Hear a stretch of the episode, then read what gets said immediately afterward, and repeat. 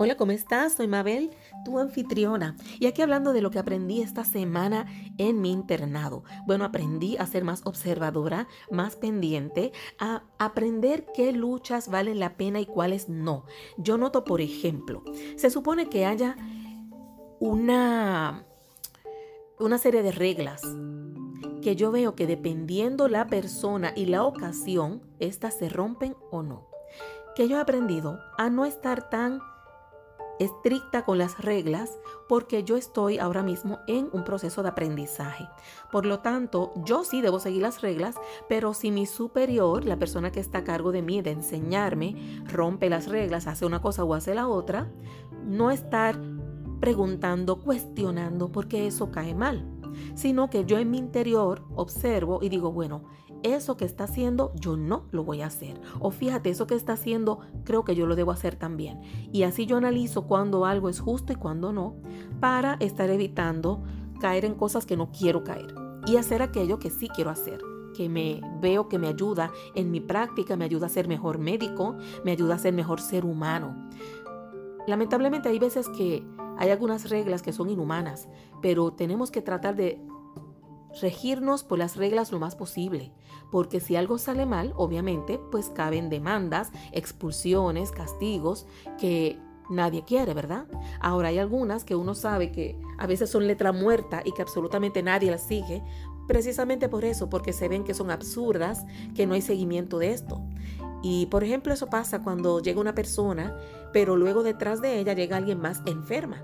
Y esa persona debe tener prioridad que la persona que estuvo primero. Porque aunque hay que respetar los turnos, la enfermedad es primero que la persona. Pero ¿qué sucede? Que también una persona puede exagerar sus síntomas para que se le pase y se le brinque el turno. Eso puede suceder también. Y se ponen moribundos, se ponen graves, porque lo que querían era robar turnos. Es un poquito difícil, uno puede darse cuenta cuando es una cosa u otra. Por otro lado, si ya la persona entró, rara vez uno la deja tirada para volver al que estaba antes. Ya aunque uno se dé incluso cuenta de que estaba haciendo trampa, que era mentira, que era exageración, pues uno con la humillación de que lo cogieron de tonto lo sigue atendiendo. Así que yo con eso no estoy de acuerdo, porque si yo noto que alguien me está engañando, yo le dejo sentadito, sentadita ahí en lo que termino con el que llegó antes, porque me doy cuenta que está exagerando la nota o simplemente que lo que tiene esa persona es algo que puede esperar un poco más. También puede suceder que la persona sea tan ansiosa que se pone muy nerviosa con lo que le está pasando. Así que realmente eso es lo que hay. Yo sé que a todos nos molesta que se nos brinque el turno, que se nos salte, se ve una falta de respeto, de consideración, pero eso es un ejemplo de reglas. Hay muchas otras reglas que uno debe discernir y darse cuenta cuando algo amerita y cuando no. Sabiendo que cuando uno rompe las reglas tiene que atenerse a las consecuencias. Así que yo aprendí eso de observar qué vale la pena luchar y qué no, qué es aquello que debo simplemente observar para yo decidir si lo incorporo a mi práctica médica o no lo quiero incorporar. Y es así como uno aprende. Gracias a Dios estamos en una era donde no tenemos que confiar de otra persona 100%.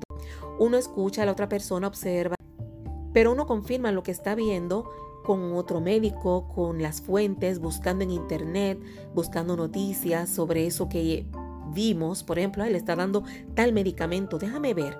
Y uno une, bueno, está dando este medicamento para esta condición. Y ahí uno lee, ah, mira, resulta que es cierto, mira, pero en ningún lugar aparece esto. Y ahí uno decide y va tomando criterio.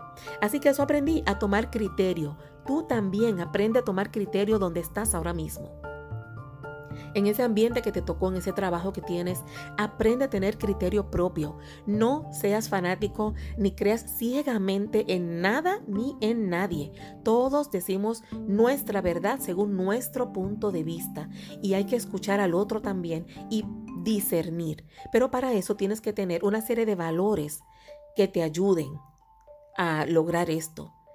Tienes que tener unos valores donde tú puedas darte cuenta que lo importante es hacer lo correcto, hacer lo que está bien, hacer lo que es beneficioso tanto para ti como para otras personas.